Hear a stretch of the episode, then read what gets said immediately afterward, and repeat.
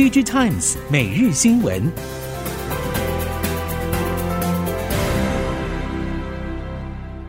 听众朋友您好，欢迎收听 DG Times 每日新闻，我是袁长杰，现在为您提供今天科技产业的新闻重点。首先带您关心手机市场，近期手机市场充斥比较多的负面消息。熟悉逻辑与记忆体 IC 通路业者表示，因为中系手机系统厂下修出货，手机晶片降价去化库存，估计至少将会持续一个季度。其中包括应用处理器 AP 与手机功率放大器 PA、手机相关记忆体部分，韩系记忆体龙头官方报价第二季变动幅度还没有那么大，但是以目前走势来看，半导体原厂大概有三个策略：第一，降价去化库存。第二，减产；第三，转攻如车用、工控、网通伺服器领域。价格方面，虽然台面上主要 AP 晶片大厂都表示没有降价，不过 IC 通路端则传出手机 AP 价格早已松动，只有部分高阶 AP 价格没有太大变化。近日市场对于高通手机 AP 投片策略有许多推测，不少消息指出，过去两年，高通旗舰手机 AP 投片在三星电子及台积电，包括效能、功耗、良率表现都有一些差距。所以，为了维持更稳定的产品表现，高通未来两年的旗舰手机 AP 可能会全部交由台积电操刀。这样的转变也意味着高通与联发科，甚至是和苹果的竞争，在晶圆代工端已经站在同一条起跑线上。台积电三纳米制程何时进入 AP 市场，也是外界关注焦点。台积电在法说会上表示，将在今年下半启动生产，明年上半年扩大产能。所以外界预期，三奈米制程要导入手机 AP，最快要到明年下半由苹果打头阵，高通和联发科才会接着跟上。尽管有许多全球经济发展的阴霾笼罩，但是 MPU 市场整体需求依然稳固。再加上了平均售价 ASP 扬升，调研机构 IC Insights 预估，今年全球 MPU 出货量可以达到两百五十万颗，年增百分之三，销售额也会继续成长将近百分之十二，达到一千一百四十八亿美元，双双创下历史新高。资料显示，去年全球前五大 MPU 供应业者合计销售额年增百分之十五，有八百八十三亿美元，占所有业者总销售额的百分之八十六。第一到第五名分别是英特尔、苹果、高通、超微与联发科。不过，长期以来位居市场领导地位的英特尔与其他四家业者之间的销售额差距正在不断的缩小。今年上半年全球景气急冻。市场对于许多资通讯与消费性电子产品需求看法转趋保守，其中今年手机出货年增率下修幅度是越来越大，从先前的负百分之三、负百分之五、负百分之八到负两位数等一路下修，也让今年全球手机市场衰退，年出货量是落在十二亿到十三亿之间，几乎已成定局。不过也有业者表示，尽管上半年手机需求疲弱。但随着疫情解封，高阶手机陆续出炉，外界对于下半年手机需求看法其实无需太过悲观。然而，也因为中低阶手机需求持续疲弱，将成为压低今年手机出货量能的主因，并且会对业者现有的手机出货市占产生比较大的冲击。如何应变，就考验着业者的经营能耐。手机品牌业者进行库存调整，同时缩减下半年订单。再加上了驱动 IC 晶片缓解，以中国为首的 AMOLED 面板厂商以低价抢单，造成手机面板价格持续下滑。主流 AMOLED 手机面板方面，Sino Research 指出，柔性 AMOLED 面板第一季价格还是维持在高水位，但是从四月起，驱动 IC 晶片紧缺现象开始缓解，中国面板厂也开始以低价争取订单，导致柔性 AMOLED 面板价格出现较大幅度的下滑。而这样的情况会持续到七月，预估七月价格会继续下跌一美元。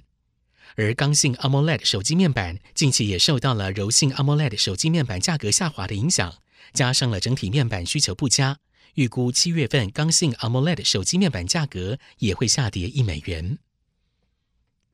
近年全球各大业者瞄准元宇宙商机，三星显示器也可能因应苹果、三星电子等客户要求，加入开发元宇宙用的 Micro OLED 行列。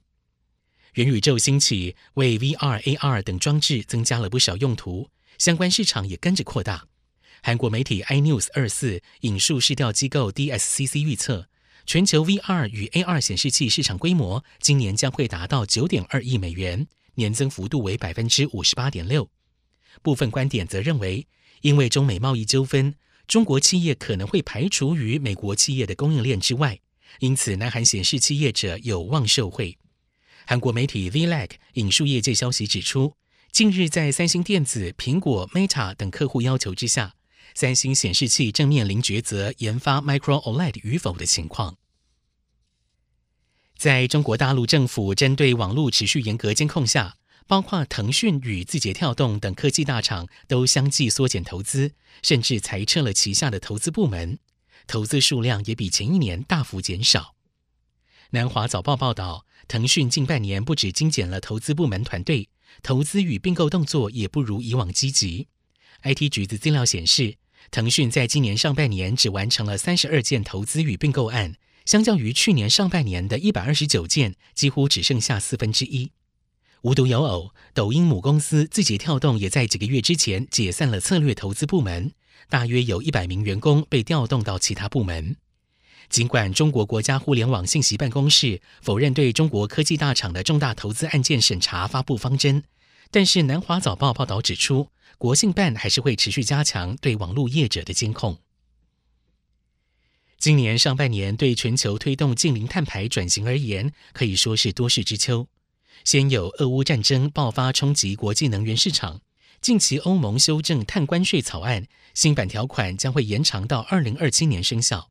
近期国际局势的波动，也不免让人忧心，是否会因此拖累全球减碳脚步。受俄乌战争影响，短期来看，欧洲只能暂时放弃过往减少碳排放的承诺。这不止打乱了欧洲能源转型的步伐，更影响到全球对气候变迁的长远目标。国泰投信总经理张雍川表示，的确受到俄乌战争影响，欧盟近期走上了重启核电、煤电之路。但是他认为这个是短期的因应措施，长期来看，加速降低对石化燃料的依赖，避免对特定组织或国家控制，不受制于人，才是长久之道。因此，短期纷扰因素虽然会对企业成本与净零路径产生一定的干扰，但是长期方向则是不变。再把焦点转回台湾，美光发表二零二二年永续经营报告。并且延续稍早在五月份宣布的温室气体减排新目标，朝二零五零年全球营运和能源采购实现净零排放迈进。同时，美光在台湾与云豹能源旗下售电业子公司天能绿电签署了为期七年、总共五亿度的绿电采购合约。根据协议，美光将会从云豹能源位于台南北门的余电共生案场购入五十百万瓦以上装置容量的光电。这个案场目前规划于今年底完工，预计总装置容量为一百二十三百万瓦，是全台最大的渔电共生案。国际之间朝近零碳排发展的趋势越来越明显，在台湾，不论是政府或产业，都有志一同的认为，明确政策规范的定义是绿能发展的最重要基石。上纬新能源董事长林庸尧表示，台湾是亚洲离岸风电市场的先驱。在二零三零年之前，虽然中国大陆三百亿瓦的庞大市场对台厂来说比较难切入，但还有南韩的一百二十亿瓦、日本的一百亿瓦可以进攻。除了东北亚市场，台湾本地商机也不容小觑。预期二零二五年之前有五十六亿瓦的市场规模。有鉴于此，台厂可以以二零二五年作为分界点，先本土练兵，后进军国际。林庸尧表示。离岸风场开发成功的关键，可以归因于国家政策引导、技术与专案管理为根基、风险管理与财务规划等。台湾应当扶持具有经验的本土开发商，作为打造在地供应链与进军国际市场的先锋部队。以上，DigiTimes 每日新闻由 DigiTimes 电子时报提供，袁长杰编辑播报，谢谢收听。